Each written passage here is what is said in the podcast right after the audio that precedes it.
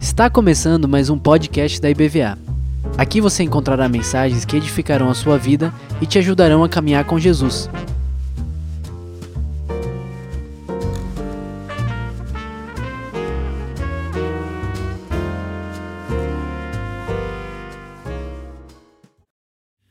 Bom dia, igreja. Gente do céu. Bom dia, igreja.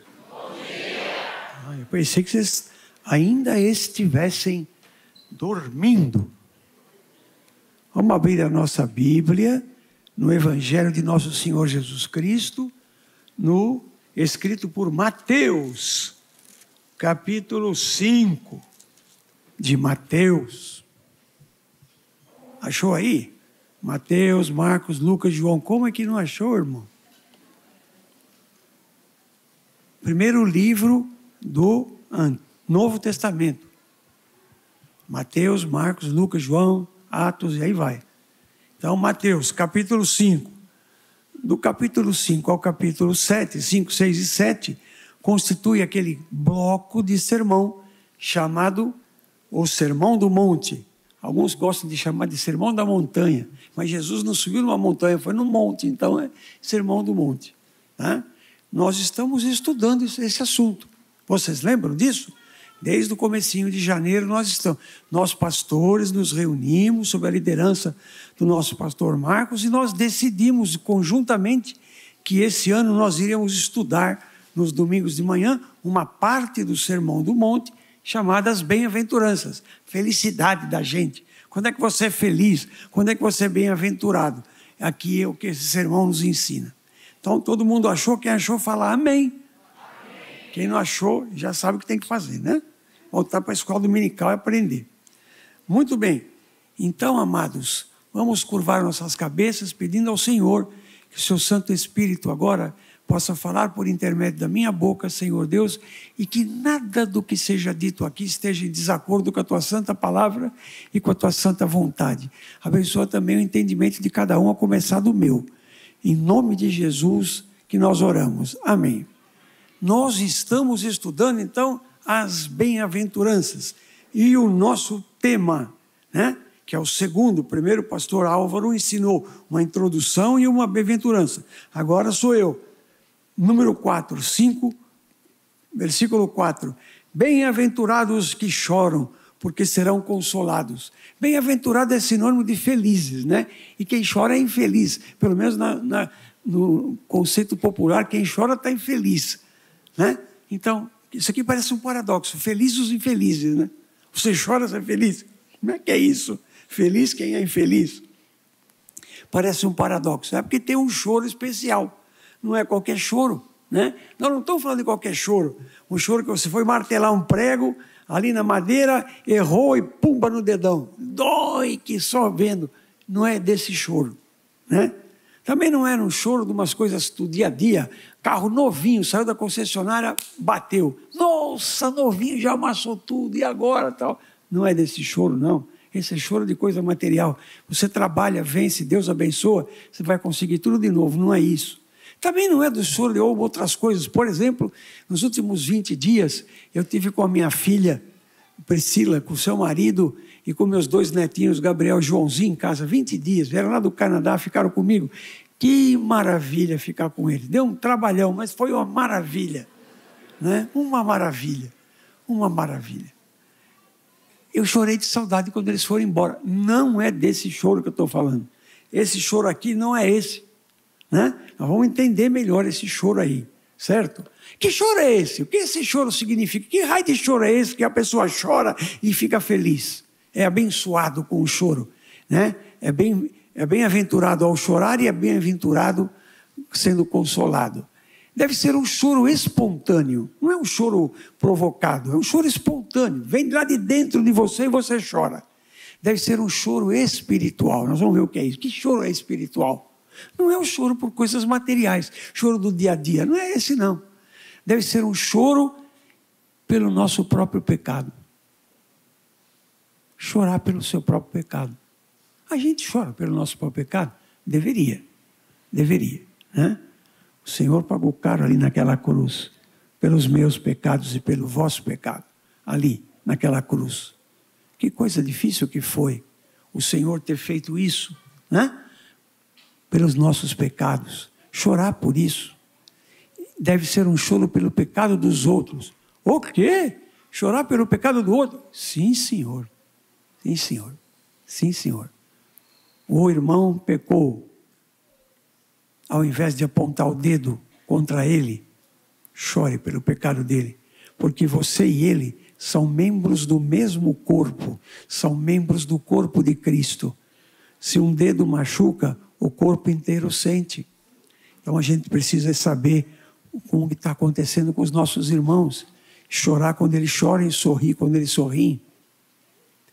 Esse é um choro que é descrito pelo evangelista Lucas, discípulo de Paulo, no capítulo 7, verso 37 em diante. Todo mundo conhece, é o choro daquela mulher. Jesus foi convidado para uma ceia, para um jantar na casa de um fariseu muito rico, um homem muito rico. Nessa ceia não entravam mulheres e muito menos uma como essa daí. Essa mulher tinha história pregressa de ter sido uma prostituta, uma mulher da vida. Assim o que o texto fala, sugere. E ela chega ali e entra nessa festa, nesse almoço, nesse jantar, sem ter sido convidada. Ela já não era convidada porque era mulher, muito menos uma mulher dessa da vida. Aí que não ia entrar mesmo. Ela entrou lá e se ajoelhou aos pés do Senhor Jesus e derramou um bálsamo, um perfume maravilhoso sobre os pés dele. E depois começou a chorar. E o seu choro é tão intenso que ela conseguiu lavar os pés do Senhor Jesus com as suas próprias lágrimas e enxugou os seus pés com seus próprios cabelos, como sugere essa figura aí. É apenas uma figura. Um, um ato sensual, bonito, né? amoroso. Por que, que ela estava chorando? Porque ela não foi convidada para o jantar? Não. Ela estava chorando pelos seus próprios pecados. Deus conhece o seu coração. Hoje nós lemos aqui no primeiro culto com o pastor Carlos Henrique, o salmo que fala que Deus, 139, Deus conhece o teu levantar, o teu deitar, o teu caminhar, o teu assentar-se. Deus conhece tudo, antes que a palavra chegue à sua boca, Deus já sabe o que está acontecendo. O seu pensamento, Deus conhece. Deus, tu me sondas e me conheces. Deus sabia quem ela era. Deus sabia quem ela era. E sabia que ela estava chorando espontaneamente por seus próprios pecados. Tanto é que o que Jesus disse para ela? Mulher, você está perdoada. E ela saiu dessa casa sorrindo, satisfeita, consolada, bem-aventurada, feliz, porque recebeu o perdão dos pecados. E se ela você parar para pensar, duplamente, porque, primeiro, pela confissão dos seus pecados aos pés do Senhor Jesus, pelo visível, claro e inquestionável arrependimento no Espírito Santo, Jesus percebeu isso e perdoou seus pecados. Além disso, ela ganhou vida eterna. Ganhando vida eterna, ela vai ter uma eternidade de felicidade. Duas coisas boas: um perdão dos pecados que dá um presente agora, e um perdão eterno, que dá um presente maior ainda, quando nós vivermos lá nas bodas do Cordeiro com o Senhor, na eternidade. Que bênção! Um choro espontâneo pelos seus próprios pecados. É lógico que o fariseu falou: se o senhor soubesse quem é essa mulher, o senhor nem estava. Eu sei quem ela é. Eu sou o Senhor. Estou perdoando os pecados dela. Você que me convidou para vir aqui, não me deu ninguém para nem uma bacia d'água para lavar meus pés. Que era comum, era um, era um hábito comum em Israel. As ruas eram empoeiradas, a cidade era empoeirada, as estradas eram empoeiradas. Uma ou outra estrada era calçada pelos romanos. A maioria era poeirão e areia. E, e árido, terreno árido, cheio de areia. Então precisava lavar os pés quando entrava em algum lugar. E, ela, e ele não tinha feito isso. E ela foi lá e lavou. Muito bem. Essa mulher pecadora revelou um arrependimento espontâneo e voluntário. Tinha amor no seu coração e lágrimas nos olhos.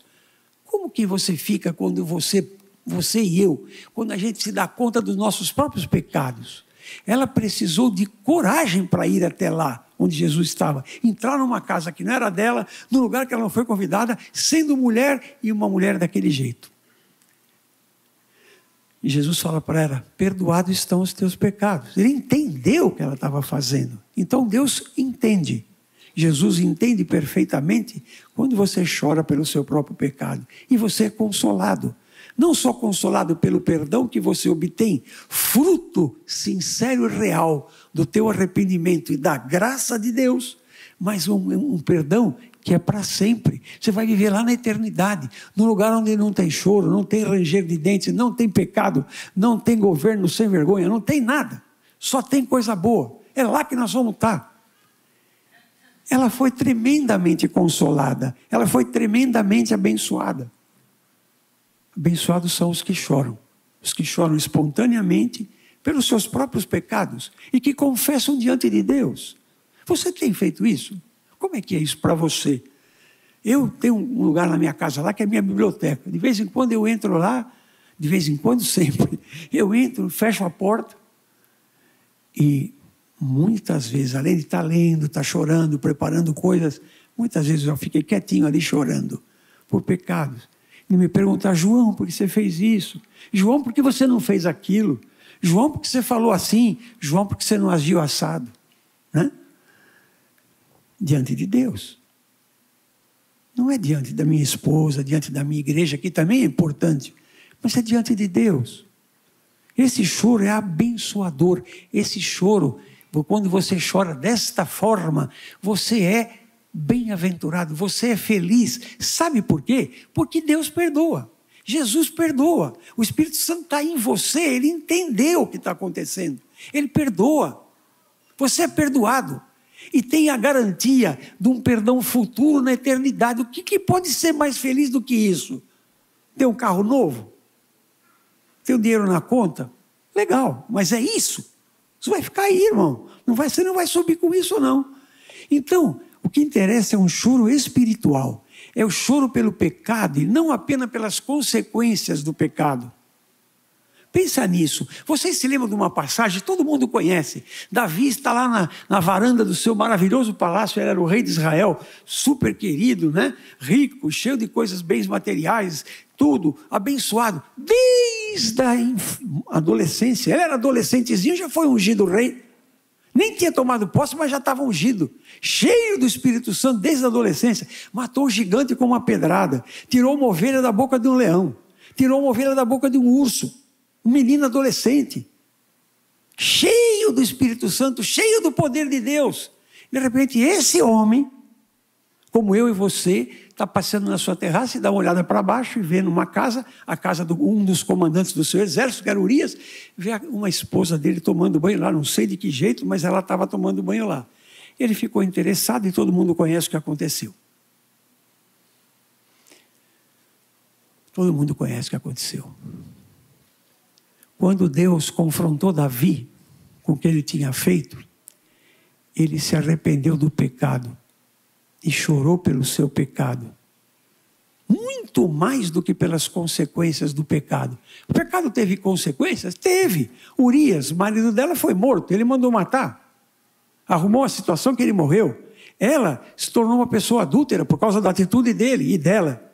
O menino que nasceu desse, desse relacionamento morreu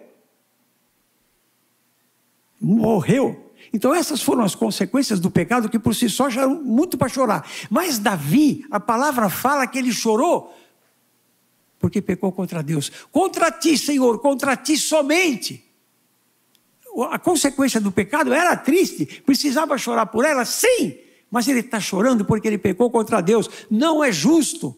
O Senhor me salvou. Eu já entendi que foi numa cruz que vai acontecer. Eu já vi esse Senhor, já vi essa rocha firme, que vai acontecer mil anos depois do meu governo, mas é por Ele que eu fui salvo em Cristo, é por Ele que eu tenho perdão dos meus pecados, é essa unção que eu recebi de Ti. Como que eu posso fazer isso? Que arrependimento! Sete dias ele ficou vestindo pano de saco e cinza sobre a sua cabeça, chorando, e o menino morreu. Depois ele tomou Batseba como sua esposa, e desse, desse casamento normal, nasceu Salomão, que foi o seu sucessor.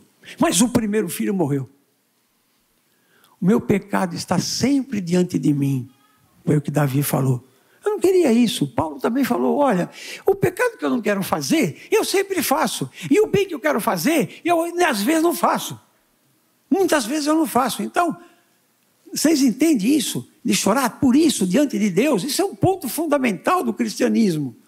Precisa ser verdadeiro na sua vida. No Antigo Testamento, quando fala de pecado, o conceito é assim: você fez uma coisa errada ou deixou de fazer uma certa, você pecou. Né? Adulterou, roubou, matou, não pode. Está nos Dez Mandamentos, está na lei de Deus. De em seguida vem Jesus e fala: Olha, não precisa nem fazer, basta pensar. Eu pensei em adulterar, já errou, já está pecado. Aí vem o apóstolo Paulo e fala: Não preciso fazer, nem não fazer, nem pensar. Sabe por quê? Porque eu sou pecado. Eu fui concebido nessa carne aqui que é pecaminosa. Quando Adão pecou lá para trás, todos nós pecamos junto com ele. O meu DNA foi mudado, a minha vida mudou, a minha carne é pecadora. Quem me livrará da carne dessa morte, desse pecado aqui? Só Jesus pode fazer isso. Só Ele pode te perdoar. Só Ele. Ninguém pode perdoar. O pastor não pode perdoar. Ninguém pode perdoar. Só Deus pode perdoar. Jesus é Deus, Ele pode te perdoar. Foi para isso que ele morreu naquela cruz do Calvário para você ter perdão dos seus pecados, ter a sua dívida com Deus paga e você ter uma vida progressivamente cheia da sua graça, do poder do Espírito e chegar na eternidade e morar com Ele num lugar onde isso não tem mais. A ofensa contra Deus quando Davi fez isso, e Paulo nas outras, feriu mais do que o juízo de Deus sobre o seu pecado. Davi sofreu mais em pensar no que ele tinha feito de pecado contra Deus do que tudo que ele tinha feito que era pecado também. Nós devemos chorar pelo pecado, porque ele é um ato de hostilidade e inimizade contra Deus. Você tem que entender isso.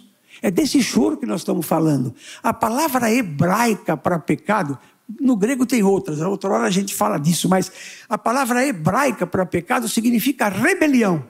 É uma rebelião contra Deus. Senhor, não quero me rebelar contra o Senhor. O Senhor me salvou na cruz, o Senhor sofreu por mim, o Senhor tomou a forma humana por mim, o Senhor deixou a sua glória no céu tomou forma humana aqui, nasceu de, da Maria Virgem, do poder de Pôncio Pilatos, veio aqui, se tornou um homem como eu, sem pecado, morreu por mim, pelos meus pecados. Como que eu posso fazer isso? É ingratidão contra Deus, é rebelião contra Deus. O pecado nos priva de coisas excelentes. O arrependimento nos devolve isso. Quando você chora sinceramente, diante de Deus pelas suas atitudes. Como eu já chorei muitas vezes. Essa é uma figura clássica. Todo mundo conhece esse texto, eu não preciso ficar repetindo. Davi fez tudo aquilo, ficou na, ficou na moita ali, ficou na dele. E aí o que acontece? Natan vai lá e fala assim: Eu queria te falar, porque o, o, o rei também era juiz, também julgava as situações. Então, eu, eu, Davi, eu tenho uma coisa para te contar, um caso para você resolver. Pode falar.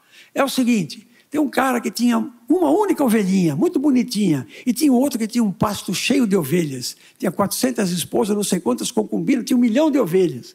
Rico, podia ter ovelha que ele quisesse, mas ele escolheu pegar aquela ali, daquele homem que tinha só uma, e aproveitou daquela ovelha aí, utilizou aquela ovelha, fez um churrasco com o Beto. Perfeito. E aí? Davi falou: Esse cara merece morrer? Está errado, isso é pecado. Davi, esse cara aí é você. Foi você que fez isso. E ó, se mandou de lá. O Natan também não era esperto, né? Ele falou e ó, puxou o carro. E Davi? Olha a cara do Davi, né? Isso é uma figura, ninguém está aqui está idolatrando nada, mas olha a cara dele. Putz, eu pequei contra Deus.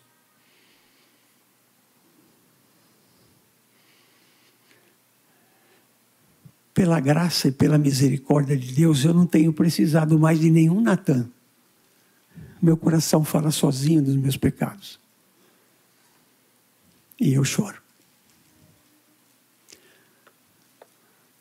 O pecador tem dentro de si o que o diabo pôs dentro dele: o diabo, o mundo e a carne. Isso aqui, ó. O teu velho homem, o eu, que é o João Carlos, as coisas do mundo e o diabo põe coisas dentro da minha vida que não era para ter. Pedro disse a Ananias, vocês lembram de Ananias e Safira? O cara vendeu um terreno, falou, vou dar o dinheiro lá na igreja. E todo mundo tinha combinado quando você vendesse um bem, quisesse dar para a igreja, se você não quisesse vender, também não precisava. Ele vendeu, deu, deu metade, deu 50%, 80%, não sei. Ficou com um pedaço do dinheiro. Aí o Pedro falou: Que história é essa aí? O Espírito Santo falou para ele: Pedro não é mágico, não é adivinho. Pedro, escuta aqui, vem cá, Ananias. O que, que foi que o diabo pôs no teu coração que você ficou com um pedaço do dinheiro? Você não precisava nem ter vendido nem entregue. Era teu. Por que você fez isso? morreu. Olha a fala de Pedro para ele: Ananias, por que Satanás encheu o seu coração para você mentir ao Espírito Santo? Satanás encheu o coração de Ananias e depois da mulher dele também, morreu os dois.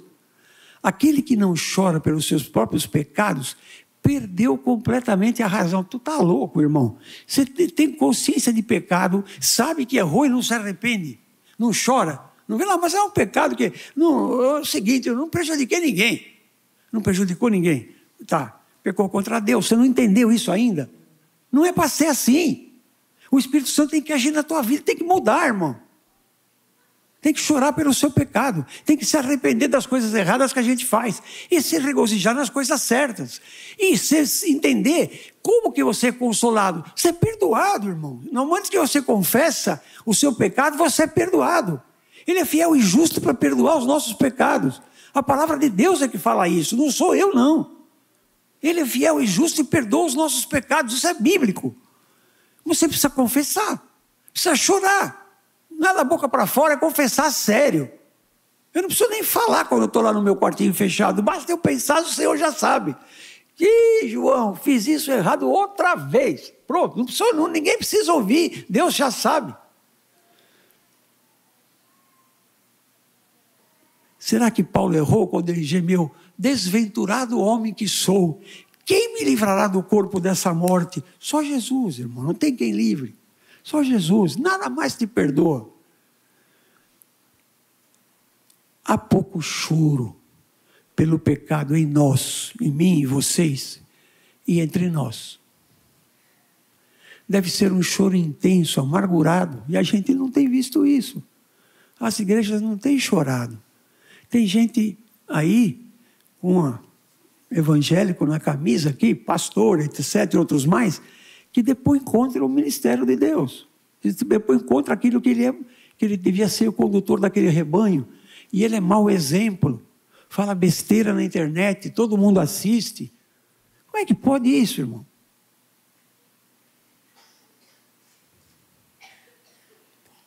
Me interessa muito pessoalmente, isso é uma coisa minha, né? a teologia pastoral. Quais são os princípios bíblicos da vida do pastor, da transformação da sua vida, do seu. Sabe, em um desses livros que eu tive lendo ultimamente, o autor coloca o seguinte: a coisa que a igreja mais, mais precisa hoje, hoje, hoje, agora aqui, é a santidade da sua liderança. Eu amo esta igreja, porque ela é batista? Não. Porque ela é avivada? Não. Eu ando nessa igreja porque tem uma liderança séria, que se arrepende e que chora. Eu já tive muitos momentos de chorar com os meus irmãos. Já chorei com o Beto, já chorei com o Heraldo, já choraram comigo.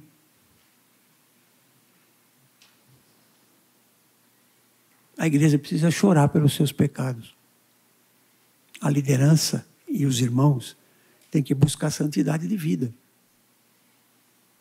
A dureza do coração ou coração de pedra, Deus vai mudar. Ezequiel falou: Eu vou tirar esse coração daí. Eu vou botar um coração de pedra e um novo, né? Esse coração de pedra, coração de pedra não chora, irmão. Coração não é, por favor, Coração não é essa máquina que tem aqui. A minha já está meia boca, tem um marca-passo, mas funciona bem. Mas é, coração, na Bíblia, é o centro da vontade, o centro dos atos volitivos, aonde a sua vontade é gerada, impulsionada pelo poder do Espírito Santo, a vontade é gerada. Aí é que tem que, tem que fazer a coisa certa. Um coração de pedra não pode derreter em lágrimas, Você tem que ter um centro da vontade motivado pelo Espírito Santo, sensível, flexível. Tem uns irmãos que são inflexíveis. Eu, isso aqui, eu não mudo. É o crente mula. Como é que pode ser isso? Estou aqui na igreja faz 15 anos, mudei, nisso aí não vou mudar. Ah, não. Olha para aquela cruz ali. A Bíblia nos exorta a não endurecer o coração. Não endureçais o vosso coração.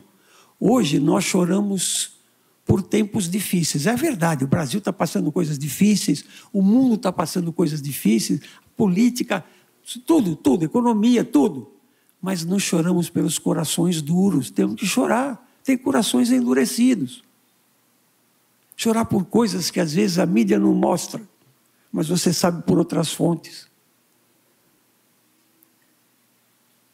Minha filha Priscila, pastora, voltou, depois de estar conosco na nossa casa, essa semana ela me mandou um WhatsApp. Papai, eu estou triste.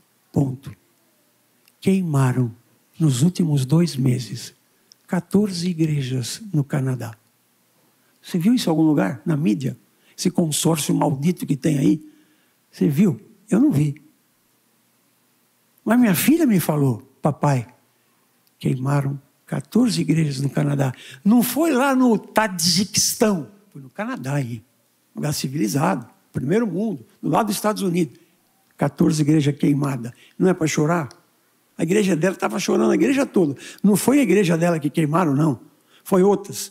Mas ela estava chorando lá na igreja. Você tem chorado por isso? Pelos corações duros dos políticos, dos poderes, das pessoas, dos irmãos. Deixa eu fazer uma pergunta para você que está nesse slide aí. Não quero me prolongar, não, você já entendeu. Deixe-me fazer uma pergunta.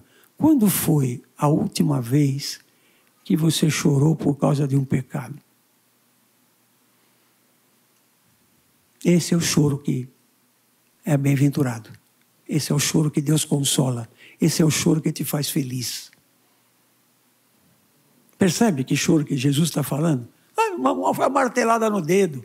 Não foi a casa que você perdeu, ou o negócio que você não fechou, ou o dinheiro que tinha no banco que você gastou, ou o carro que tomou a trombada. Nada disso, irmão. O choro é esse aí.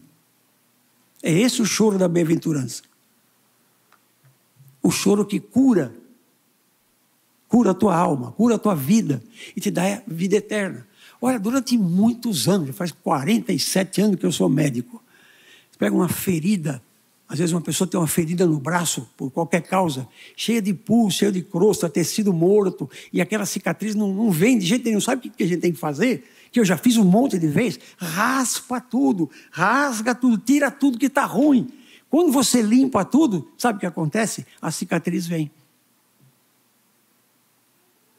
O limpar é a confissão diante de Deus, é o chorar diante de Deus, é o arrepender-se diante de Deus é olhar para mim mesmo e ver como que eu estou, como eu estou ouvindo o Espírito Santo que está dentro de mim, porque eu sou salvo em Cristo. Eu estou ouvindo esse Espírito, estou ouvindo dentro de mim, João Carlos, estou ouvindo. Esse é o ponto. Tenho chorado por isso, então a ferida não vai cicatrizar nunca.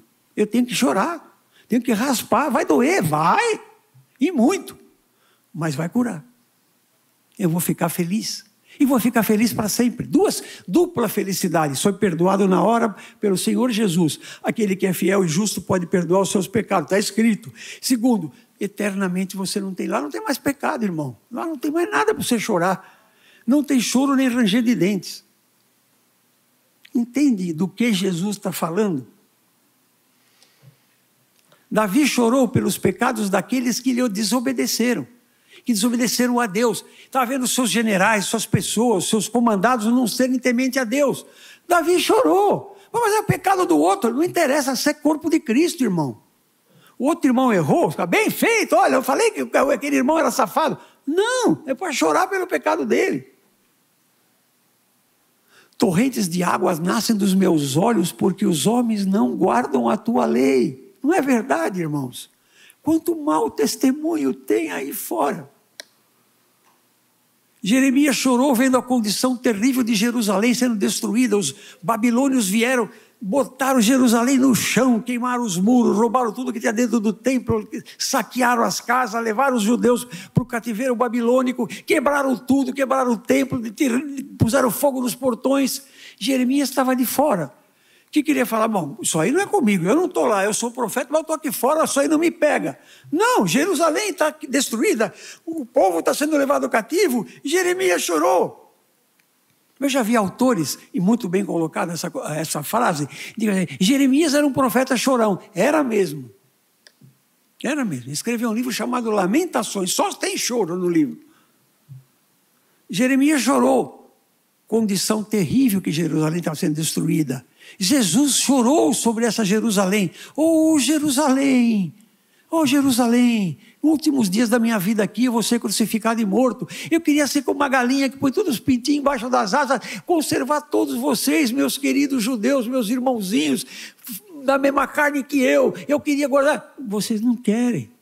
Jesus chorou sobre Jerusalém. Isso era o ano 28 ou 29 da nossa era. No ano 70, Jerusalém foi destruída completamente pelos romanos. Não ficou pedra em cima de pedra. Não ficou ninguém habitando lá. Só tinha chacais e urubus.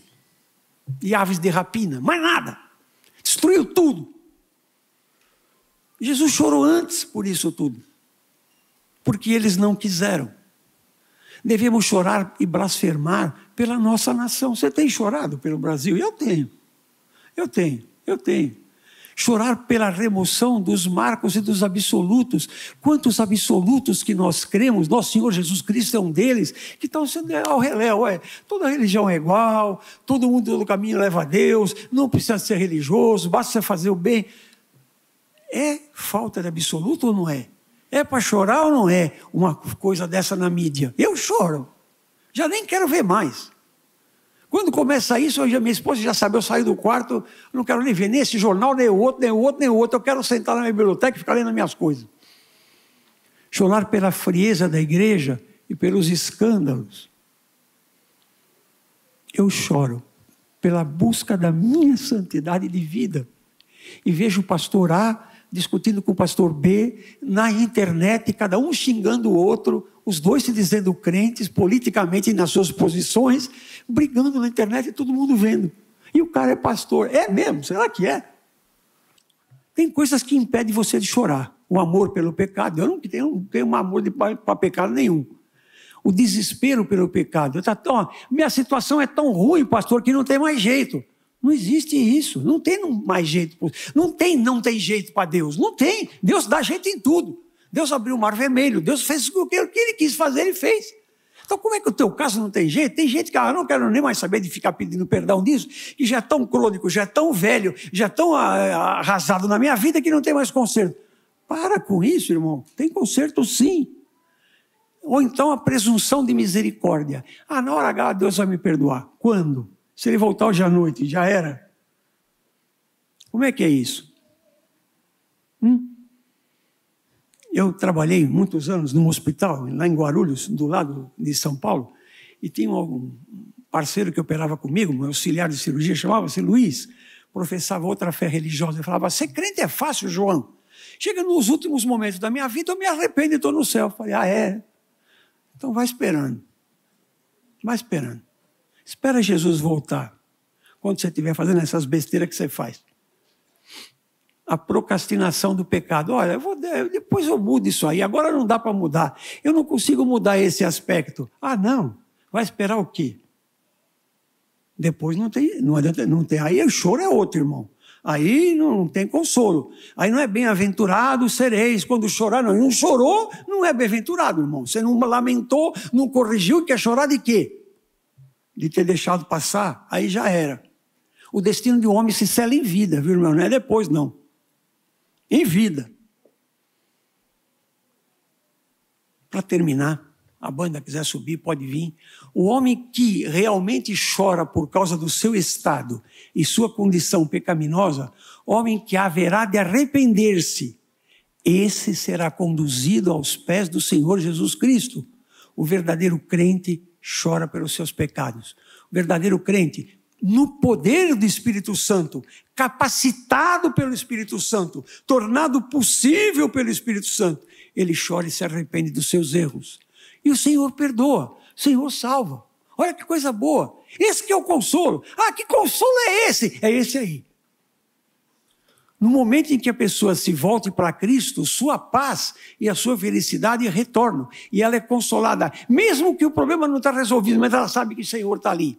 Ela sabe que Deus perdoou. Ela sabe que no momento certo a situação vai vir e as lágrimas se transformarão em sorriso. Esse é o consolo imediato.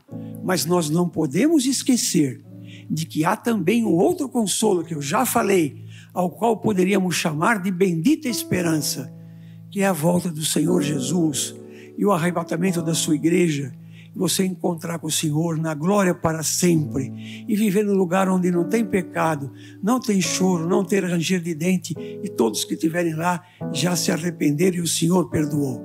Amém.